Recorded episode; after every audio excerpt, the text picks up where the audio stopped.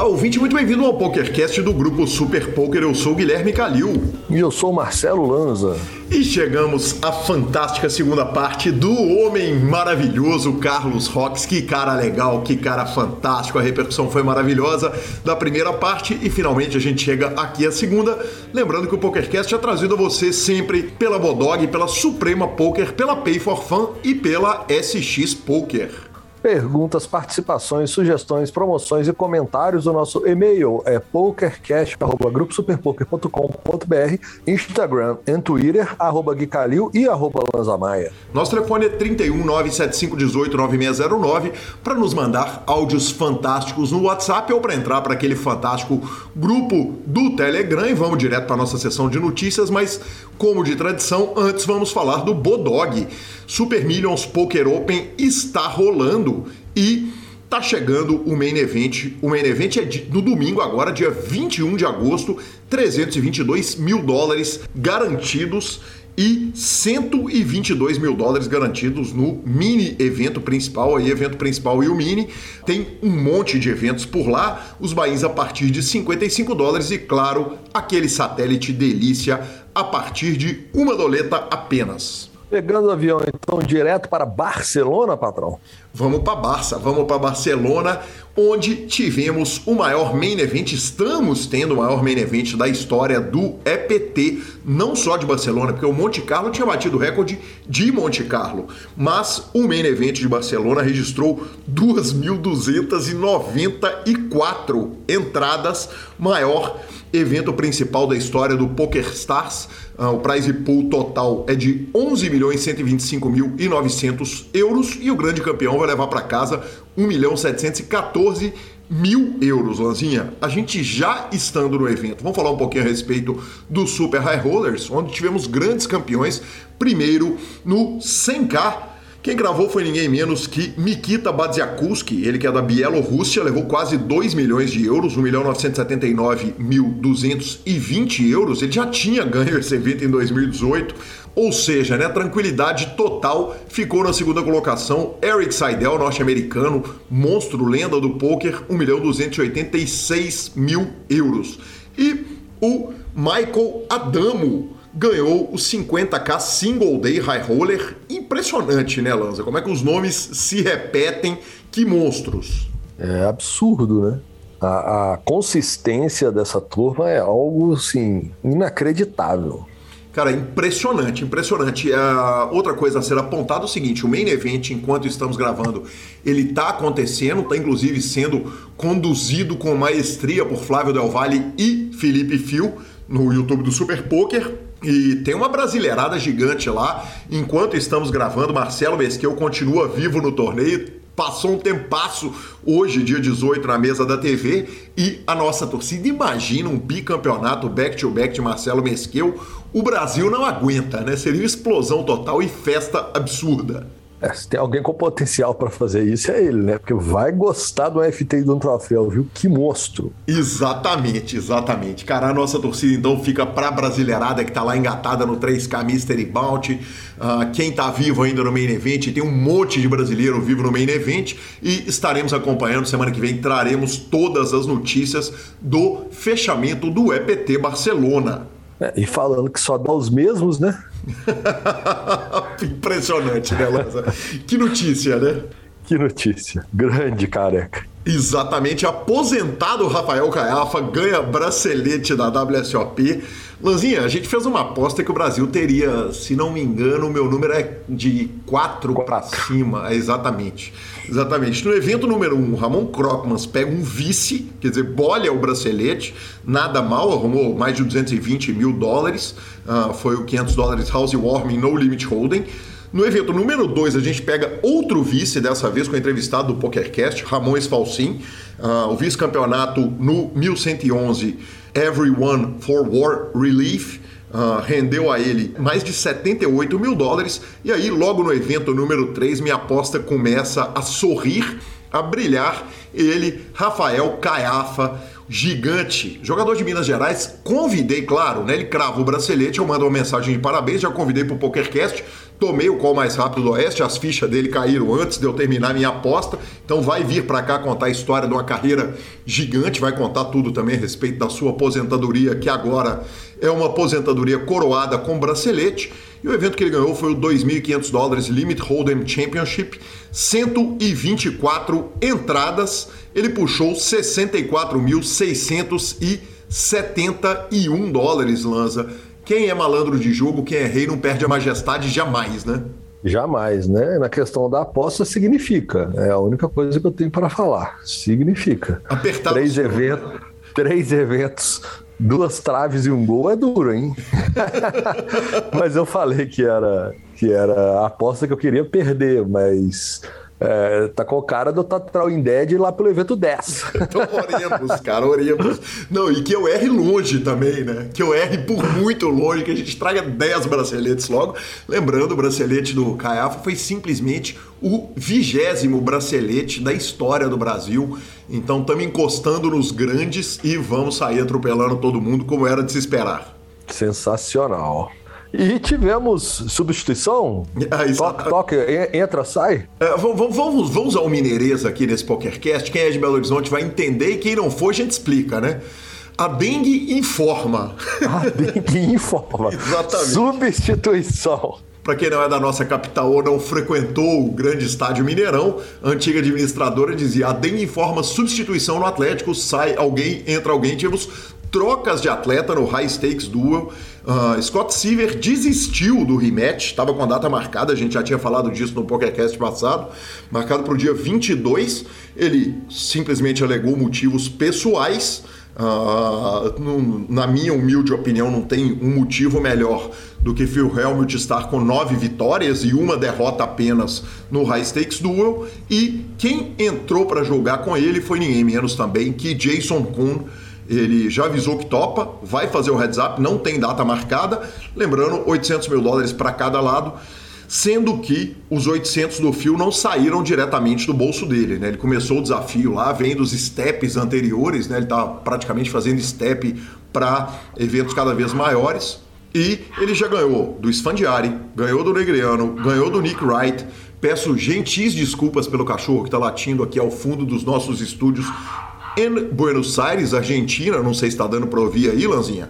Tá dando de leve, mas tá. Então tá joia. Ganhou também do Nick Wright, jornalista esportivo, e perdeu uma pro Tom Duan e ganhou a outra. Ganhou a primeira do Scott Seaver e agora vai para um duelo de 1 milhão e 600 mil dólares contra Jason Kuhn. Lanzinha, sem apostas dessa vez, mas para quem torce pela notícia, vitórias do Phil Helmut sempre interessam, né? Cara, a gente falou isso no programa passado, né? É, eu, eu, já, eu já gosto mais do Jason Kuhn do que o Scott Silver. Eu já torço mais pelo Jason Kuhn, confesso. Mas ainda vou continuar torcendo pelo, pelo nojento.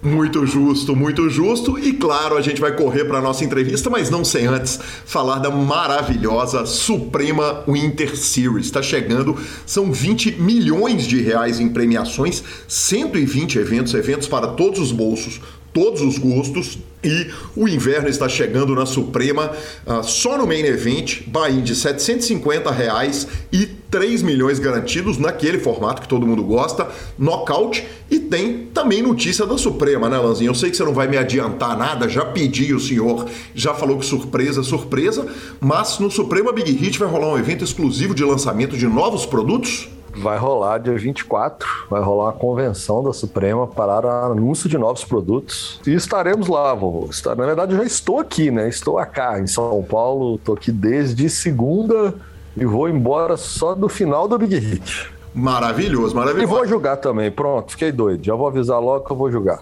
Aí sim, você e Gabriela, pelo amor de Deus, claro. Né? Eu e Gabi, óbvio, não. Se eu vou jogar, ela vai jogar, porque ela gosta mais de jogo que eu. Exato, aí, aí fora o talento, né? Pelo amor de Deus. Não, não, com não, todo vamos discutir o óbvio. Senhor, exatamente. O óbvio não precisa ser discutido. Lazinha, farei o evento daqui de Buenos Aires, estou em busca de um estúdio, inclusive quem mora em Buenos Aires tem amigo que tem um quarto isolado com boa internet 24 horas, sem poder incomodar os vizinhos, saibam que estou em busca e preferiria iria fazer da casa de algum amigo, algum jogador daqui, mas já tem um monte de lugar aqui em vista e certamente vão fazer uma transmissão brilhante mais uma vez. Eu, como comentarista que foi apontado pelo Super Poker, e vai ser sensacional. E vamos correndo para a entrevista de Carlos Rox.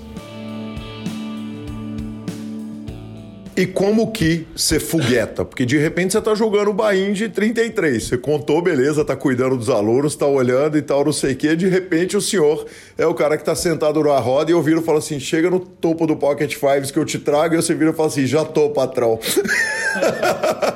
já tô, seu ignorante, seu podcaster ignorante. Me conta como que o Bahia sai de 33 para chegar num domingo que nós vamos dar 10k de Bahia. Cara, 10k é pouco, eu estimei para cima, estimei para baixo. Para cima, jogou bem para cima. Mas a parada foi que eu penei bastante ainda nos limites, tipo, esse limite que eu falava, que eu, que eu não conseguia subir muito. Então até 2018 ali eu sempre joguei até 109, alguns alguns torneios assim, 215, né? E foi quando eu peguei uma down swing bem, bem grande, que, que na época era 30 e poucos K dólar. E, e eu fiquei um ano e meio, assim, de 2018 até metade de 2019, eu, eu fiquei com essa downswing, só que eu demorei muito, hoje eu enxergo que eu demorei muito para mudar a minha cabeça e perceber que, pô, isso não tá dando certo que eu tô fazendo, jogando esses torneios. Eu tenho que ter, tem, tem que tentar uma mudança. Uhum.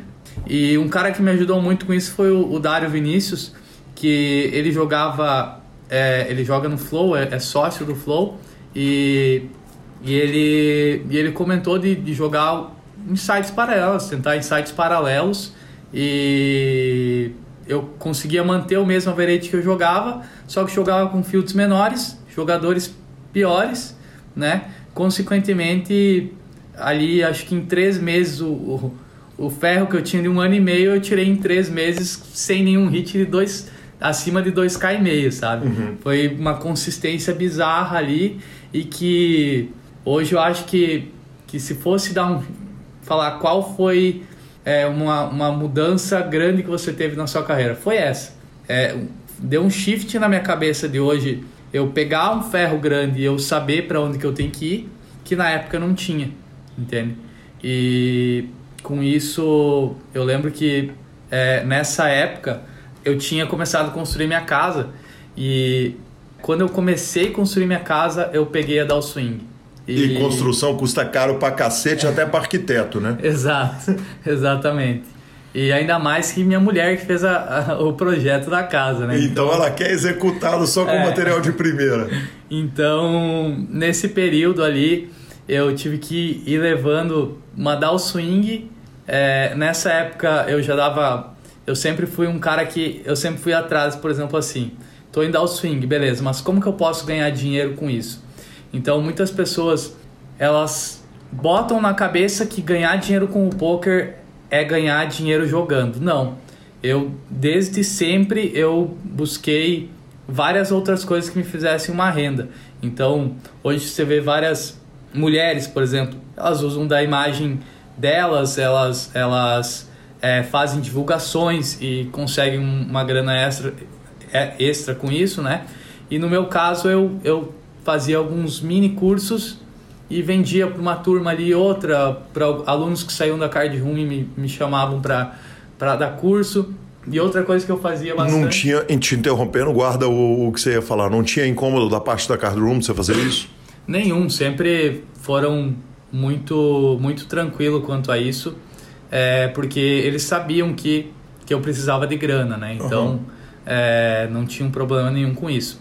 E uma coisa que eu fazia muito, que eu estava contando, é que começavam a vender um programa novo, surgia um programa novo para vender, eu mandava e-mail para os caras e falava se eles não poderiam fazer uma parceria comigo, de eu vender e ganhar um, um, uma grana com isso, né? 10%, 25%, enfim geralmente a maioria paga 25% até por venda. E eu lembro que na época eu vendi o Star Helpers e eu virei o revendedor oficial tipo do Brasil assim, até ele encerrar o Star Helpers. Muitos vão conhecer um vídeo que eu postei na internet que eu olho lá, tem 5k visualizações, eu nem. Não, mentira, tem mais de 10k. E aí eu vendia esse programa e tirava, pô, uma grana muito boa, assim, né? Que homem maravilhoso! e aí tirava uma grana muito.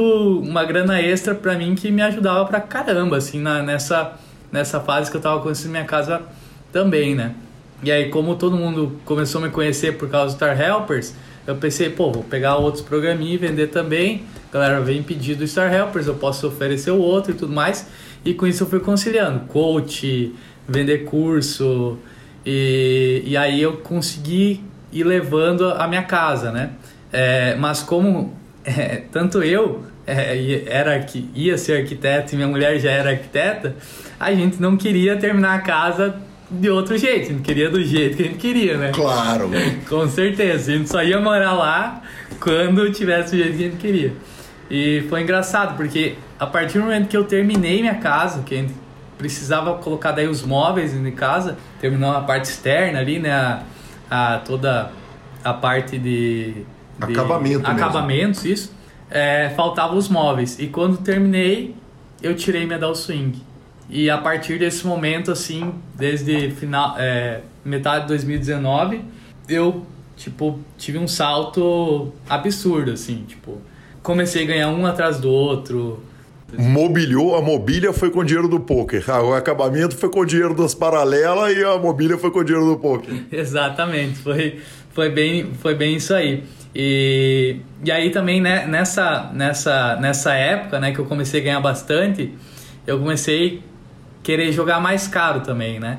E aí eu comecei a vender, então, por exemplo, eu, eu pegava, vendia 50% para card room é, do que eu queria jogar mais caro e vendia 50% para um grupo, é, o Alex Bess, que é um cara bem conhecido também Porra, queridíssimo, né? Queridíssimo. queridíssimo demais.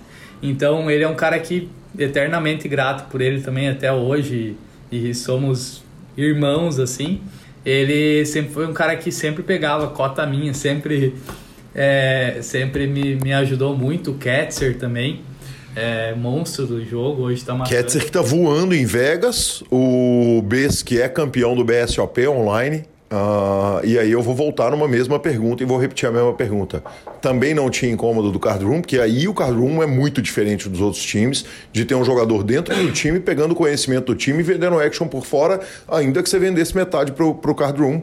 É uma coisa incomum, correto?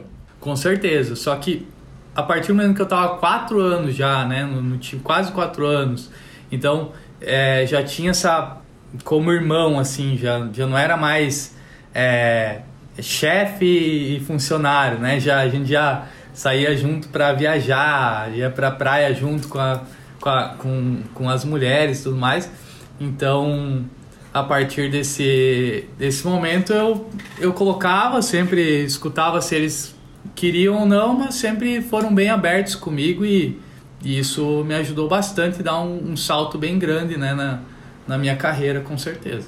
Quer dizer, você matou a cobra e mostrou o pau para poder jogar caro? Foi esse foi o processo? Quer dizer, você começou a vender action por fora e daqui a pouco os caras viraram e falaram assim, nem fuderam, patrão. não vai fazer isso não, não vai jogar porra pra fora não, vem jogar para nós. Foi isso que aconteceu? É, cara, é que eu tirei o ferro assim nesse tempo, é, que era 30 e poucos, e, e aí eu ganhei mais alguns torneios, e aí ia ter uma série, né? E como eu já tava com aquela assim, ah, mas eu não quero. Tipo assim, eles me liberariam para jogar mais caro, tá ligado? Tipo, 215, 500. Mas não era algo que eu queria voltar para um ferro grande que eu, que eu estava, que eu, que eu demorei para tirar. Eu pensei, porra, eu não vou pegar esse ferro de novo ali, ficar um ano e pouco penando ali para tirar. Então eu falei para eles: ó, esses torneios que vocês querem que eu jogue, eu quero vender, sabe? posso botar alguns a mais ali e eu gostaria de vender para eu não, não ter essa pressão financeira e talvez não, não pegar um ferro grande, né? E aí eles aceitaram, entenderam o meu lado, né? Que eu, que eu não gostaria de, de assumir uma variância e, e aí foi bizarro, assim. Ganhei um de 28, ganhei um de 30, ganhei... nossa, foi... 28 são 28 mil dólares, Isso. 30 são 30 mil dólares, não estamos falando de Bahia, estamos falando de prize. Isso, exatamente. Foi um atrás do outro e, e aí depois teve outra série, daí fiz uma venda de alguns mais caros ainda e foi dando bom. Quem entrou no começo deu bem. maravilhoso, maravilhoso. Uh, uma pergunta lógica. O fato de ter, dinheiro de, investi de ter dinheiro de investidor tira a pressão, porque se eu tiver no ferro, o ferro é do BES. Carinhosamente é isso. É o ferro do, do, do investidor. Uh, isso mudou seu jogo? Quer dizer, isso te deu uma paz de espírito para depois você poder assumir a reta mais cara lá na frente? É, com certeza. E não era só o Bess, tá? Mas eu cito ele como. Eu citei uma... como falinha também, Sim, porque ele é muito querido, né? Exato. É, não era só o Bess, porque. É, mas ele é um dos caras que, que sempre esteve ali comigo.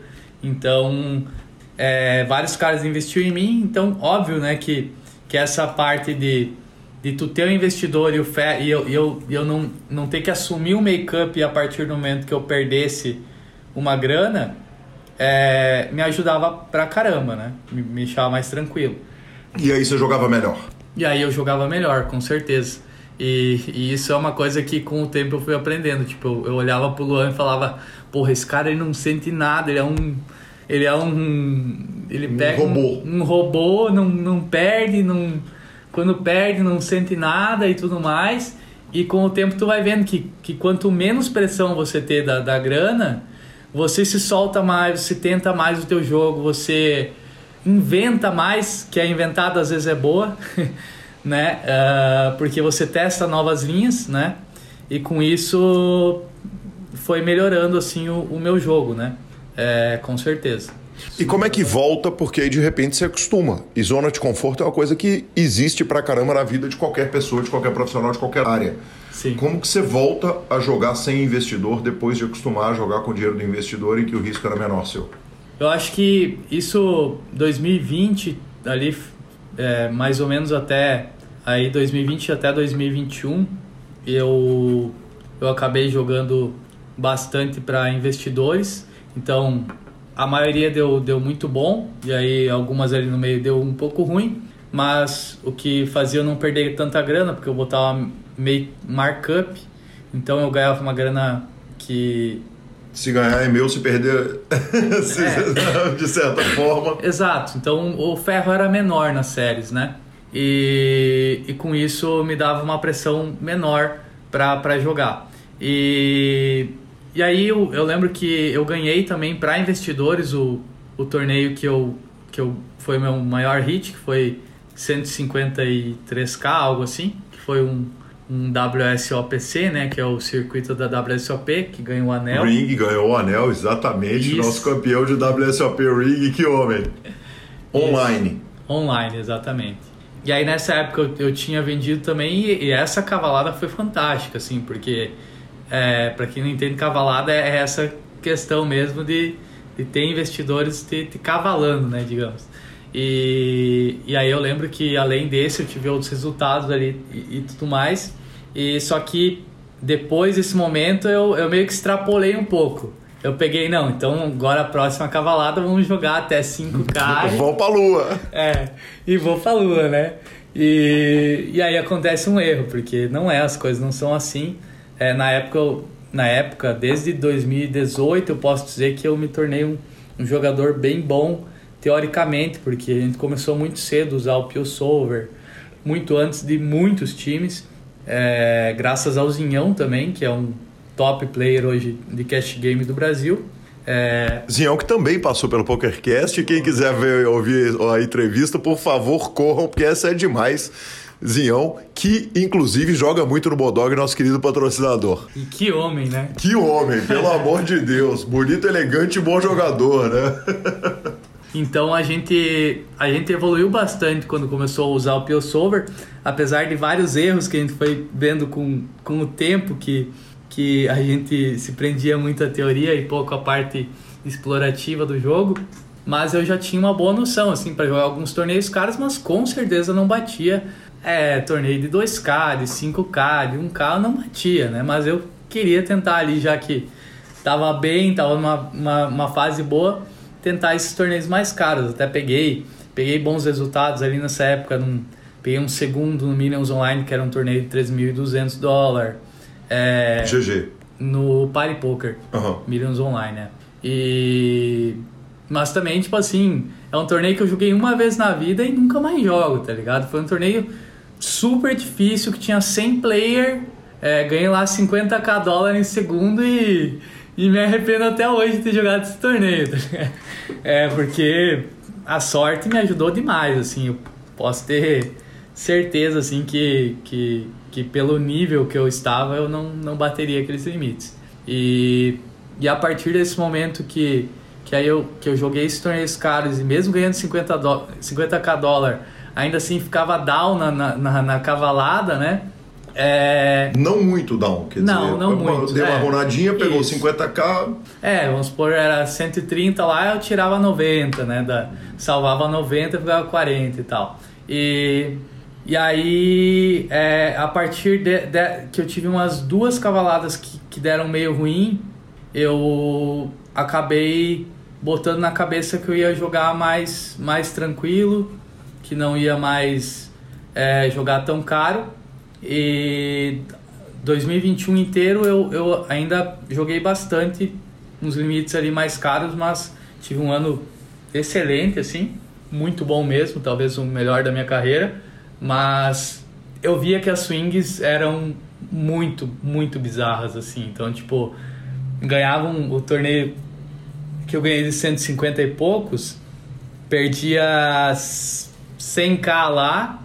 É óbvio que não era tudo para mim, então isso diluía muito, né, por, por conta da cavalada, mas as swings eram gigantescas e, e, e com o tempo eu fui vendo que, que aquilo lá não fazia bem para minha cabeça, não não eu não tava jogando mais um poker mais saudável uh, a partir do momento que eu tinha que que matar um leão lá no domingo e para tirar o ferro somente, entendeu? Tipo, investir 30, 35k dólares e ter que ganhar 35 e tirar o lucro ainda. Sim. Então, é, foi foi um, um, período que quando eu comecei a, a ter um, essas downs maiores di, diárias ou no domingo e tudo mais, eu pensei, putz, eu tô me metendo numa parada aqui que que não tá fazendo bem para minha cabeça e eu quero entrar 2022 jogando até onde eu bato, que é até 500 dólares ali, que eu bato com tranquilidade e, e subo meu gráfico bem consistente, dei uns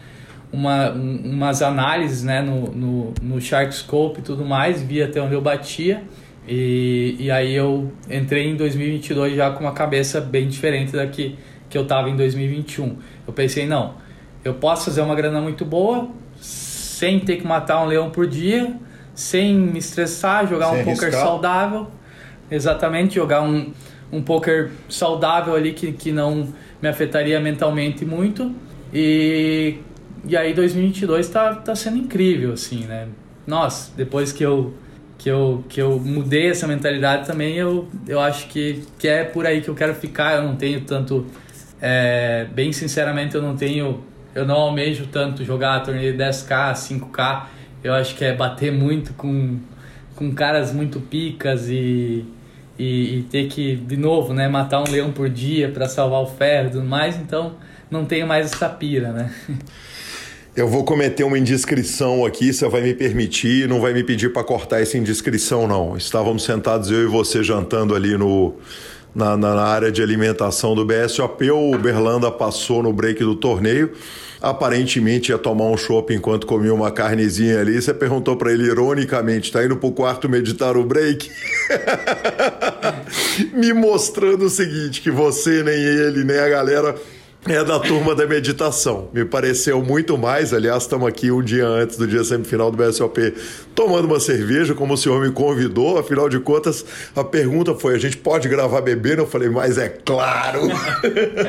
e a sensação que eu tive foi, foi a seguinte: que não, não, não tem da meditação, mas tem, obviamente, um psicológico todo envolvido aí para jogar, até porque 500 dólares são 2.500 reais hoje em agosto de em julho de 2022. É, eu, eu sou um cara que eu já tive essa minha fase é, de ser de levantar muito cedo, de é, o milagre da manhã, milagre da manhã. Inclusive eu fiz um uma vez um seis meses de acompanhamento com o Dai Ventura, que é um cara incrível. Já já estive num podcast dele também É importante a gente lembrar uma coisa que a gente não falou ainda. O Dai Ventura também já passou pelo PokerCast, então quem quiser pode voltar e pode ouvir. É, e ele é um cara incrível, assim, que, que me ajudou muito. É, porque tudo, tudo, tudo que você vai aprendendo na vida, é, você tem que testar se aquilo lá faz bem para você ou não, né? Então, muitas coisas que ele me ensinou, eu uso, eu uso até hoje. Então, a gente tentou meditação, por exemplo não foi algo que eu, que eu consegui levar para frente. Então, cancelei. Mas outras coisas que ele me ensinou eu levei para frente e uso até hoje e tudo mais. Sou muito grato por isso. E não é que eu, que eu seja um cara que mete a, o louco, ficar bebendo enquanto joga. Inclusive, eu não jogo nunca bebendo, nunca mesmo, assim. E que eu, eu tento fazer mais no, no meu off trabalho, né? Então, levo com muita seriedade o meu trabalho, mas no meu, no meu off eu, eu faço as coisas que eu gosto e que, que eu vejo que, que me, me trazem uma alegria, me trazem que, que me desprendem do poker ali e tudo mais. E coisas que, que, que, que ele falou que a gente tava brincando com o Berlando é que a gente sempre brinca, né? Tipo, ah, vou, vou, vou meditar ali e aí vamos jogar, senão não vai dar certo tudo mais. Mas é uma piada interna nossa, mas que, que não tô criticando ninguém que faça isso tudo mais. Cada um sabe o que é bom para você ou não, né? Com certeza. E que eu sempre falava, brincando com, com os guri, que é o, a gente tem um grupo que é que iniciou eu, o, o Berlanda e o, e o N2 versus You com a palavra, você pode falar que ele tem um podcast. muito obrigado. Eduardo Rodrigues também passou pelo PokerCast, então você pode voltar aí na lista de PokerCast e ouvir a entrevista do Eduardo. Que cara sensacional do Ouro de Bracelete. E, e, nós três sempre fomos é, muito amigos assim e, e discutindo mão e tudo mais. E aí a gente brincava que quando a gente fosse fazer uma entrevista com alguém a gente ia falar que, que a gente fazia alguma coisa muito diferente pra, pra galera falar, oh, então vou começar a fazer isso também. e eu sempre brincava que eu, que eu, que eu ia falar que, que sempre, quando eu acordava e, e, e fosse jogar, eu tinha que tomar um, um caldo de cana é, antes de jogar que me, me dava um, uma energia muito boa e que me dava me fazia ganhar bastante dinheiro. Gente ficava sempre nessas brincadeiras, ou meditar, ou a gente ia falar uma coisa bem aleatória. E daí a gente tem essas piadinhas internas aí que, que a gente sempre brinca. Mas essa parte do, do mental do poker, eu acredito muito e eu faço muitas coisas relacionadas a isso. Inclusive eu faço. É, eu, toda semana eu tenho acompanhamento psicólogo com uma psicóloga esportiva, que é a Thaís e ela me ajuda muito na, na questão em, em algumas áreas que eu acho que são muito importantes. Por exemplo, eu tenho um problema que eu, que eu sou bastante hiperativo muitas vezes. Então, às vezes de grindar mais tela do que eu consigo, né? E com isso, ela e às vezes eu notava que as telas que estavam na minha direita, na minha esquerda, eu dava menos atenção que as telas do meio. Então, ela me ajudou a com vários com vários programinhas aí, ali que eles têm e, e, e dicas, ela me ajudou a, a, a, a, com que eu tivesse o mesmo foco nas telas do lado, o mesmo foco que eu tinha nas do meio, né? Que legal! Então, isso é só um né, dos pontos que, que, que me ajudou ali nessa questão é, da parte de foco, de, das nossas áreas cognitivas. Tem várias coisinhas ali que você pode trabalhar em cima disso e te fazer melhorar em alguns leaks, né? Leaks que eu falo é erros que você possui, né? Então, ela me ajudou bastante com isso, de, de fazer várias atividades para melhorar meu foco, melhorar minha, minha hiperatividade, melhorar, enfim, muitas áreas relacionadas à, à parte mental do poker, né? E rapidamente interrompo a nossa entrevista para falar da SX Poker, a fantástica SX Poker tem, primeiro, cash game 24 horas, segundo, atendimento mais rápido do Oeste, torneios milionários, né? Todo mundo sabe que a SX, o maior clube de poker do mundo, está na Suprema.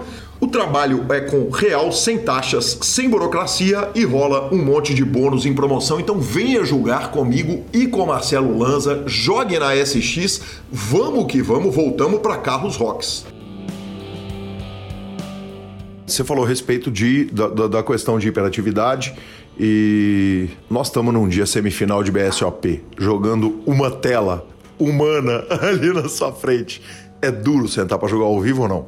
É, com certeza. Eu acho que, que o poker ao vivo ele é muito diferente do online e por muito tempo eu tive muita impaciência é, jogando ao vivo até que eu fui melhorando com o tempo e sabendo fazer adaptações. Por exemplo, ah, se a galera acha que eu sou louca jogando, se eu sou um cara louco jogando, se sou um cara espio, pô, eu tenho que blefar menos, né? Eu tenho que jogar mais valor e quando eu tenho valor eu tenho que extrair o máximo. Então, eu preciso ser mais paciente, com certeza. É meio entediante muitas vezes, sim, né? É, jogar mais paciente, com certeza no live vai ser muito mais entediante, porque no online você vê um asas a cada. Se tu tá jogando lá 16 telas, tu vai ver um asas a cada 15 minutos mais ou menos. Então, em alguma das telas. E no ao vivo tu não vê isso, né? Então, com o tempo você aprende isso jogando ao vivo, que, que você tem que ser paciente e tudo mais. E esse BSOP está sendo bem, bem legal, assim, bem produtivo para mim, porque de alguns anteriores eu já venho adaptando a forma como eu jogo, já venho é, sendo mais paciente e tudo mais e, e, e vem dado bom. Que homem fantástico. André Berlanda uh, me ajudou muito na construção dessa pauta, inclusive agradeço demais. Uh, tive com ele, foi demais, né? Podemos gravar para a esposa dele, que se emociona quando eu te... ouve aquela narração minha falando que homem e tal. E quando fui conversar com o Berlanda, ele me disse o seguinte: uh, o Rox é o responsável pelos meus títulos. Ele é o principal responsável por tudo que eu ganhei. Bicho, o Berlanda ganhou coisa pra caramba. Ele crava um BSOP Millions, revertendo uma vantagem de 11 para 1, mas numa mesa final que só tinha profissional, só tinha piranha de altíssimo nível. É, e na sequência vai, crava um Sunday Million, crava também um gigantesco, um torneio gigantesco na GG. Me conta como que é se sentir um dos responsáveis pelos títulos de um cara feito, de um cara que ganhou tanto, quer dizer, que, que escreveu um nome na história no, no poker brasileiro num período relativamente curto. E aí, obviamente, a gente não está desfazendo do que ele fez antes, mas, mas de repente ele dá um salto na carreira e puxa tudo. E, e ser atribuído como responsável por isso, ou um dos responsáveis por isso, deve ser uma parada que enche o coração, né? É, cara, com certeza, assim. É... O Berlando é um cara que, junto com o Camuca, que é o, que o, é o Eduardo Rodrigues, né? São caras que é, a gente sempre, sempre esteve ali, sempre uh, conversando muito sobre mãos e, e se ajudando e tudo mais. E o Berlando sempre foi o cara que sempre vinha atrás de mim, pedir dicas, pedir para ver jogo, é, enfim, tudo isso. E, e, e, e o, e o Berlando ele tem uma parte explorativa e uma parte de, de entender alguns cenários muito melhor que eu, por exemplo, que também me ajudou muito para eu ser é, o jogador que eu sou hoje também. É, dessas discussões que a gente tem, que, que a gente tem até hoje, né? Então, é, quando ele fala que eu fiz muita parte no jogo dele, né, na evolução dele, eu com certeza também sou muito grato a ele por, por, por várias coisas que ele me ajudou de, de ter alguns pensamentos diferentes também, né? Então, o Berlanda passou por fases muito difíceis, maiores que as minhas, tipo, dois anos ali em, em Down Swing. Com menino para criar, é diferente a situação menino, ali, com né? menina, né? Dois filhos. Então, é, ele foi um cara que, tipo, batalhou muito para estar tá onde está hoje e que quando ele, come, quando ele entrou para Card 1 eu, feliz, eu fiquei mega feliz, assim, e, e falei, pô, agora a gente vai se aproximar mais ainda. É, é um cara que, que sempre buscou estar tá perto de mim ali, então tudo que é, como a gente fala todo dia, eu falo, acho, eu brinco que minha mulher fala assim, ah, você fala mais com, com o Berlando que comigo. Porque... Porra, mas ela não sabe o que, que faz com 5 e 6 no iPadinho do, do TG com 30 blinds efetivos, né? é, então, então, como a gente fala todo dia, ele é um cara que se eu fazia alguma coisa diferente que eu tava testando ou se eu estudava algo novo, eu compartilho com ele, sabe? Tipo, é um cara que, como ele tá muito próximo a mim e eu, eu quero ver muito bem dele, é um cara que, que tudo que eu estudo ou que, que eu aprendo novo ou que eu testo novo, eu mando para ele para ver a opinião dele também. Então a gente se tornou muito próximo. Né? Isso antes dele ser campeão do, do BSOP Millions ali, né? Quando ele foi campeão do BSOP Millions, eu fui um cara que chorei igual uma criança, porque parecia como se fosse eu ganhando, tá ligado? Isso me emociona até hoje. A emoção ia ser igual, mas tinha um pedacinho ali? Com certeza.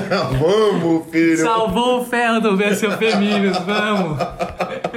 que coisa maravilhosa, que coisa maravilhosa. Uh, eu pulo sem corte para uma história que, uh, que é uma história dura e depois nós vamos voltar. A história é dura, mas tem um final feliz, evidentemente. Quer dizer, e de repente você tá num ano voando, tá jogando caro, tá batendo field e vem uma doença, quer dizer, ah, veio um câncer que não é brincadeira. Claro que hoje em dia é muito diferente. Quer dizer, isso há, há, há alguns anos era uma coisa que, que, que, quando vinha, vinha de uma forma muito mais grave. Hoje, felizmente, a medicina avançou, a tecnologia avançou, mas veio um câncer ah, na, no auge da carreira. Me conta como é que como é que, é que se relaciona com isso no momento que você estava vivendo? É, certo. Eu eu, na verdade, eu tinha ido num dermatologista assim antes da pandemia e eu tinha uma manchinha, né, no, no atrás do joelho ali que não era preocupação nenhuma. Na época ele falou que não era nada e tudo mais. Era uma manchinha e, e com isso teve a pandemia e aí quando voltou da pandemia eu eu resolvi ir porque eu tava eu tava com a pele muito muito seca e tal no meu rosto e eu fui por isso no dermatologista. E por acaso eu falei, eu vi que tinha crescido uma manchinha que eu tinha mostrado para ele na vez passada e, e com isso eu, eu ele falou que geralmente não seria nada, mas para descargo de consciência ia mandar para biópsia e tudo mais. E, e aí quando ele manda para biópsia, vai para Londrina, os caras acham que é que não, não tinham certeza do que era e aí mandam para São Paulo e quando vem de São Paulo, é, inclusive eu tava com uma viagem com a mulher e aí ele me liga, que é um, o Marcelo, que é um, um cara bem, um dermatologista bem próximo, que joga poker também. E ele me liga falando que tinha encontrado um, um tumor maligno raro, é, raríssimo assim, que acontece um, em um milhão de casos de casos de tumor. De casos, não é de pessoas. Exatamente. É Ele falou que conversando com, com uma mulher que, que, que é do da, da base ali de São Paulo, que desde 2013 teve sete casos desse tipo de câncer que, que eu tava. Então isso me deu um susto enorme, assim, né? Sim. Porque eu recebo essa notícia e, e me dá um, um, um choque enorme ali, só que na hora ele já me tranquiliza e fala que é, é um câncer de pele que está em início de estágio, então que eu não, não precisaria me preocupar tanto, que seria uma cirurgia e tudo mais, que, que já iria é, tirar 100%. E aí com isso eu fiz rapidamente, já me programei para fazer, fiz a primeira cirurgia e quando faço a primeira cirurgia, é um médico muito bom que também é Marcelo nome, que daí já era um, um médico, um oncologista, né? Ele me fala que no músculo também tinha o câncer. Então já tava já tava ele é esse câncer que ele é diferente, ele é o ele é um sarcoma. E esse sarcoma ele cresce agressivamente no local, né? E ele falou que já estava no músculo e que eu teria que cortar um, um pedacinho ali do músculo para para tirar totalmente e dar uma margem maior para o câncer não voltar, né? Então, tinha feito a primeira cirurgia, daí vou ter que fazer uma Duro, né? segunda né? cirurgia e ainda com risco de perder movimentos da perna, né? E e para quem não, não sabe, né, meus amigos próximos sabem, mas eu tenho uma síndrome é, também que é muito rara. Então, eu sou um cara que. Um cara é raro, pô. É um cara raro, caramba. Zicado pra caralho com essas coisas. Eu tenho uma síndrome que é de Charcot-Marie, é o nome, que ela atrofia os nervos. É uma doença neurológica, mas ela causa atrofiação nos nervos. Então eu tenho meus pés curvos e tudo mais. Então, quando eu caminho meio, meio torto, é, é justamente por isso. E, e aí, tipo, quando ele fala que eu vou ter que fazer uma segunda cirurgia, que talvez impossibilite a minha, a minha locomoção da, da, da perna direita, eu, eu me sinto mais mal ainda, né? Então, tipo, foi, foi uma notícia muito ruim, assim, e tava com muito medo mas que graças a Deus ali eu fiz a segunda cirurgia e, e pegou só um pedacinho do músculo e não afetou em nada na minha mobilidade, né? Então, é, graças a Deus deu tudo certo e bateu tirei as nossas. 100%, bateu o nosso River ali e, e hoje estamos curados e Graças a Deus. Que sensacional. Mudando marcha completamente, o senhor tomou um 3 a 0 como fez Olívio Gontijo no desafio da imprensa contra os times, contra meu querido Alan. Três heads up a zero, jantado com brócolis. Aliás, na reta final do BSOP tem dois que tomaram 3 a 0 né? Que o, o, o Big Fat também fez isso comigo. Essa eu vou pedir pra você ser curto, mas. Ah, pelo amor de Deus, né? Não vai ganhar da imprensa? Como assim?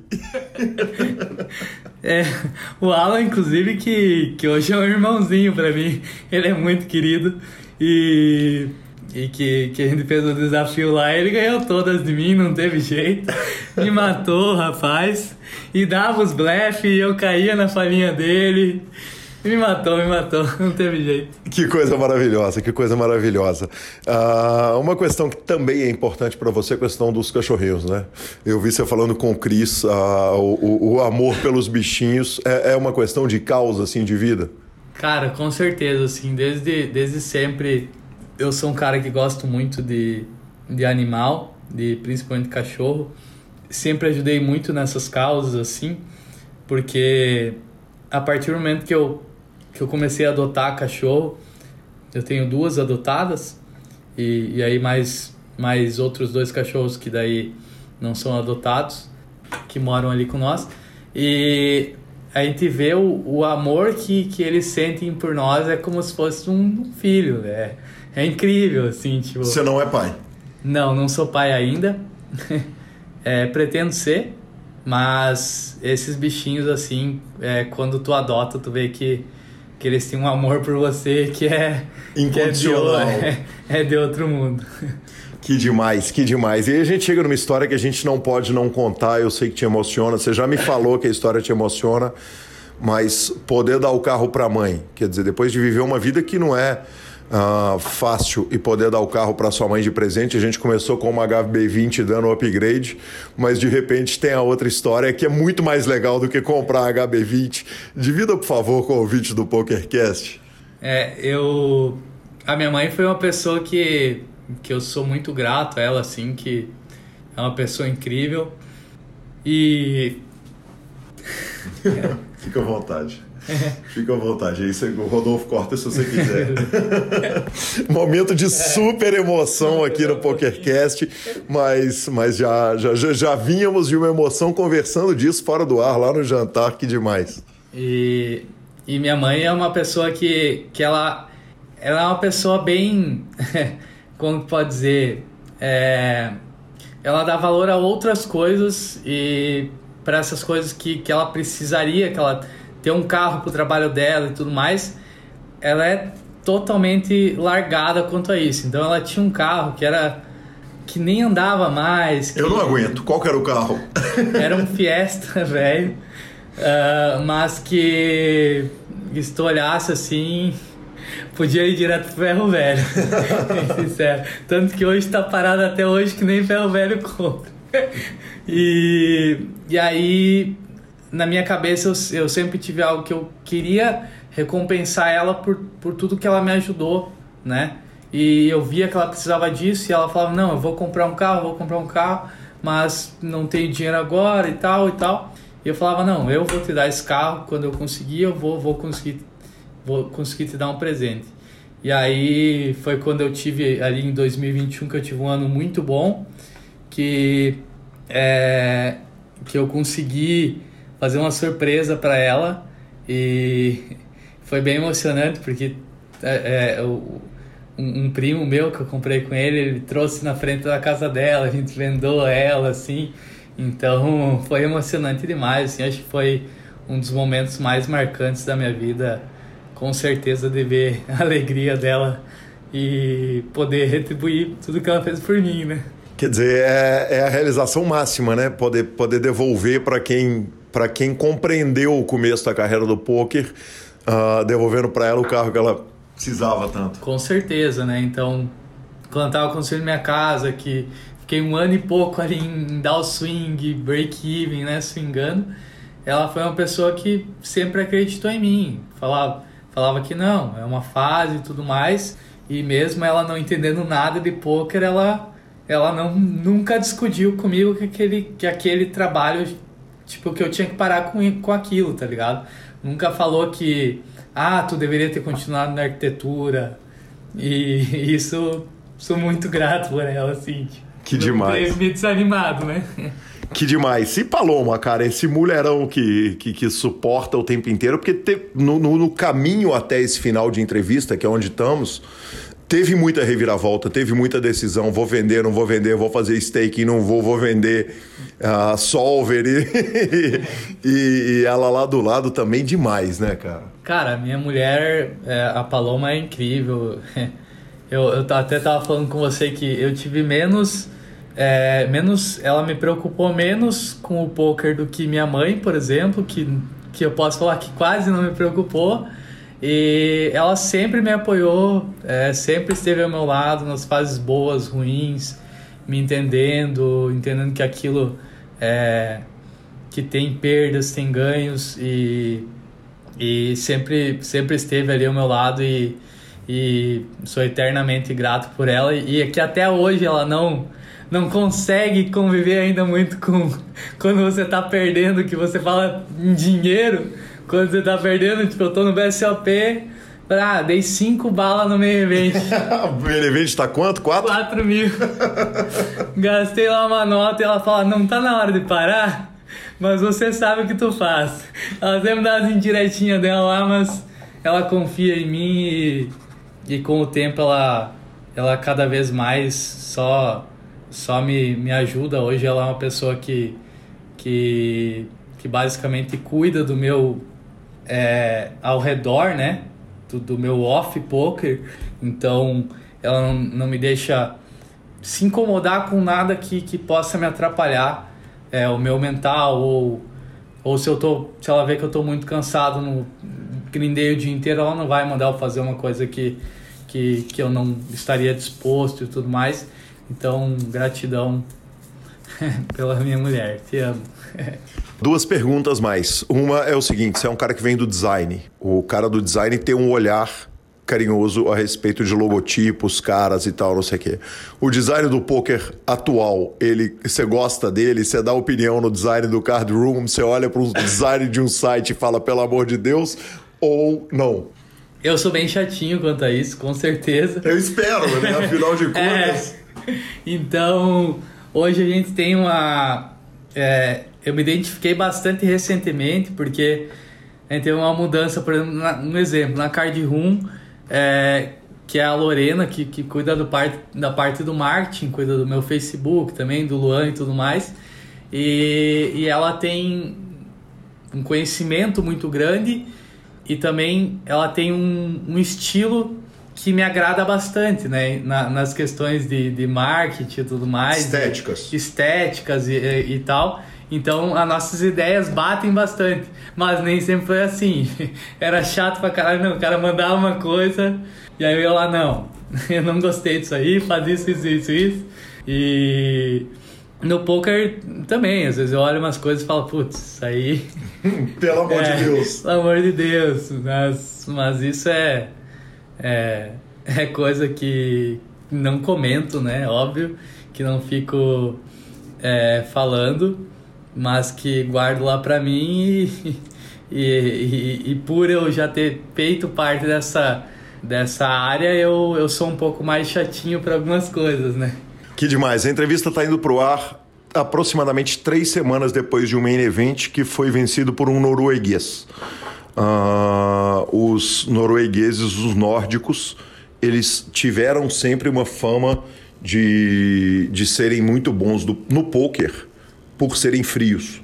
Uh, eu encerro a entrevista com a seguinte pergunta: Como é que um cara que tem esse coração maior do mundo, gigante, que se emociona conversando no ar, fora do ar, uh, o, o, o coração ele te ajuda, né, obviamente ele te ajuda na vida, mas, mas no poker pode atrapalhar ser uma pessoa emotiva, ser uma pessoa que tem esse coraçãozão, ou ele só ajuda também?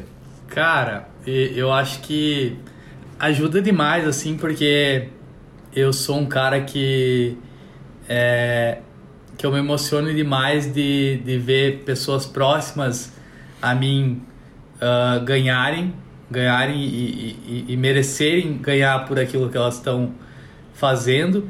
E além disso, você ter o coração bom é, é por exemplo, assim, quando, eu dei o carro, por exemplo, para minha mãe, eu era algo que eu queria muito, porque o, o que eu gosto é, é eu ver a reação da pessoa quando ela recebe uma coisa que vai fazer diferença na vida dela. Então, quando eu ganho um prêmio grande também, eu, eu penso o que, que eu posso agregar na vida de uma pessoa ou, tipo, sei lá, numa ONG, tu ajudar e, e fazer a diferença e ver aquele brilho no olhar, sabe? Tipo, de, de felicidade, falando, pô, tu me ajudou pra caralho, eternamente grato. Então, essa, essa coisa de, de, de ser mais. De de eu ter o emocional mais forte, assim, de, de chorar e tudo mais, me emocionar com as coisas, eu acho que me ajuda bastante no poker porque eu sou um cara muito, muito confiante, acredito muito em lei da atração, essas coisas que, que tudo que você ajuda retorna para você, tudo que você faz de, de bem retorna para você em dobro. Então, é, eu acho que só ajuda, na minha visão. Que maravilhoso, Rox. Uh, que história fantástica que eu tive a oportunidade de contar. Eu te agradeço muito a presença aqui. Vou deixar, evidentemente, você ir para o quarto meditar. e, cara, que história maravilhosa. Muito obrigado. GL, maior do mundo. Amanhã provavelmente vou ter o prazer de te narrar. Espero que amanhã, depois, e que venha com o título. Amém, com certeza. Vamos buscar esse FT aí, tá 32 left. Então, vou dar o meu melhor com certeza para para você estar lá me narrando e, e, e tomar falando bastante. Que homem, que beleza! Que homem! Não, eu já, independente do resultado do BSOP, você pode ter certeza que eu já posso meter um que homem tranquilamente. Que homem, obrigado, Carlos. Valeu, mano. Valeu, meu querido. Muito obrigado. Demais.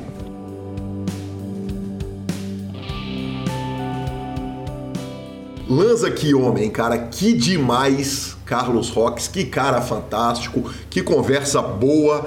Uh, cara, é, é, é, é, um gigante, né? Um cara fantástico e, e, e, a história dele prova isso. Muito obrigado, Carlos. E a gente vai correndo para as redes sociais, mas não sem antes falar da Pay for Fun, sua carteira digital com cartão de crédito pré-pago. Na Pay for Fun você consegue transacionar dinheiro entre mais de 300 sites de poker e aposta. Eu vou te falar que, Lanzinha, se eu te pedisse para citar, fica difícil a gente falar 20 de cabeça.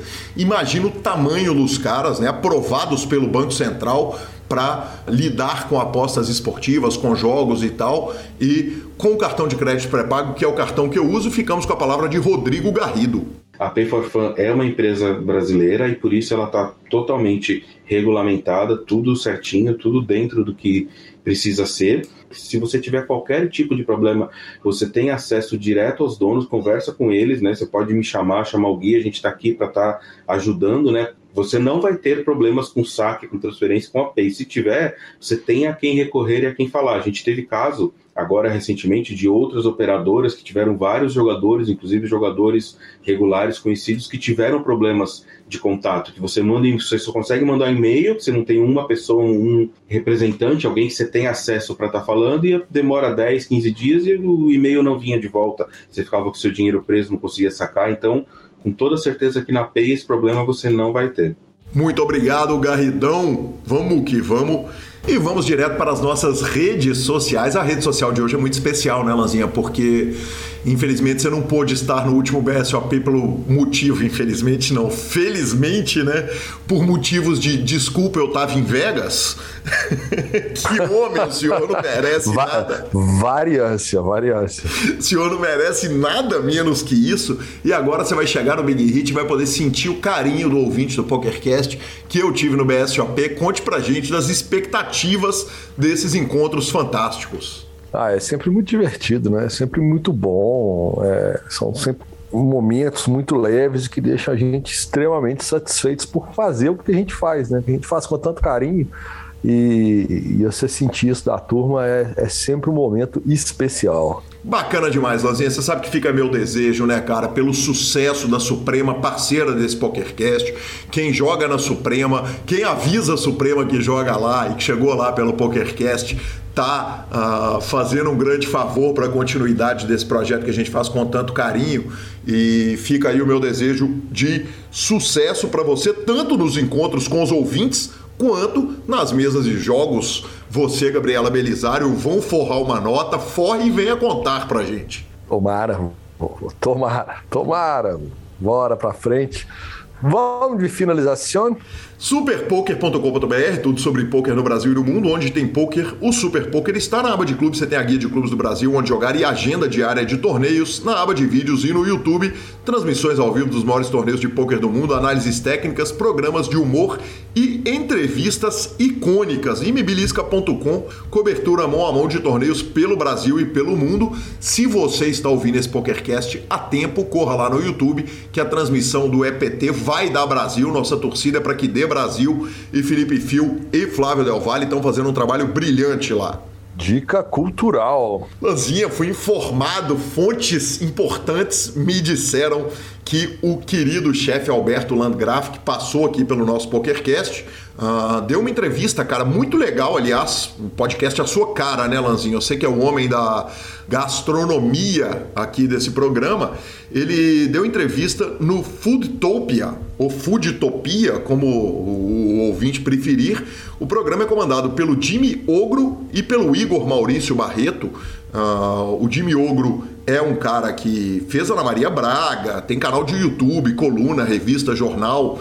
E o Igor também é dono do podcast Manuel, Manual do Cozinheiro Amador, muito me interessa, né? Esse não te atende, porque o senhor é um profissional do ramo. Ah, deve, deve ser mesmo. Ah, eu já, olha, eu, eu, eu já pude experimentar e dou fé e certifico da qualidade do senhor mas enfim, também colunista jornal, revista, uh, dois caras sensacionais. E o Alberto fala, cara, com muito carinho a respeito de poker nessa entrevista. Uh, eu tô, inclusive, agora parei, estava escrevendo uma matéria para a gente publicar no, no Super Poker. Então, certamente no momento que esse programa foi ao ar, a matéria ou já chegou ou está chegando no grupo Super Poker e eu conto um pouco do que ele falou, mas fica a minha recomendação: Foodtopia, uh, número 33, com Alberto Landgraf. Cara, eu tô abrindo aqui para ver é, o Foodtopia tem um formato de uma hora e pouco, duas horas de programa, é um programa mais encorpado. Mas eu vou falar, viu, para quem gosta, Manual do Cozinheiro Amador, programas chutadinhos de 13 minutos é algo sensacional, viu? Receita dada em formato podcast em 13 minutos. E tinha. Ai, cara, como é que ele chama? Tinha um minuto da cozinha na Band News FM, eu adorava ele, eu esqueci o nome dele, e ele dava uma receita em um minuto e meio, eu só ouvindo no rádio e você conseguia entender a receita inteira, que eu já achava maravilhoso. Eu vou ter que ouvir uns negocinhos desse aqui para ver, viu? Ah, certamente você vai curtir muito, viu, professor? Eu te falo que eu tô fazendo meu curso de cozinha aqui, ah, como é companhia maravilhosa que tá me ensinando. Outro dia aprendi a fazer macarrão de abobrinha e tô de parabéns, viu? Ah, mas se você não voltar da Argentina sabendo fazer carne e papas fritas daí, aí, aí complicou. Sem dúvida nenhuma, aprender a tomar vinho eu tô aprendendo bem, tá bom? Oh, então tá bom. Vinho eu imaginei que você já aprenderia mais rápido. Professor, me conte sua dica cultural. Cara, eu vi a, a última temporada de Titans, já foi lançada há algum tempo. É, há um tempo atrás, uns anos, dois anos atrás aqui, eu dei a dica quando soltaram a primeira temporada de Titans. E, tipo, a primeira temporada foi realmente muito boa. Quando a DC tenta ir para um, um material um pouquinho mais escuro, ela vai muito bem. A segunda foi legal e a fórmula parece estar cansando. A terceira foi ok, com alguns bons momentos ali, mas já começa a ficar um pouquinho cansativa. Então, para quem sabe, Titans, né, os Jovens Titãs ali, que seria uma série de super-heróis, que é disso que a gente gosta. Mas, tiver tempinho disponível aí, 10 episódios, 50 minutos, tá à toa caçando algo para ver, não custa nada, né? Maravilhoso, maravilhoso, professor.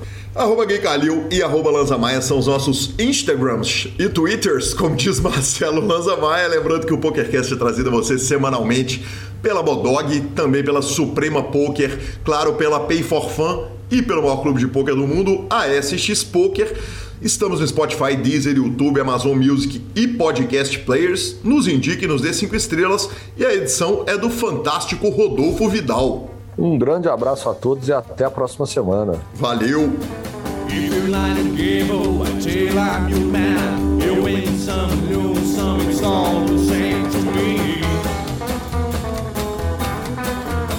But that's the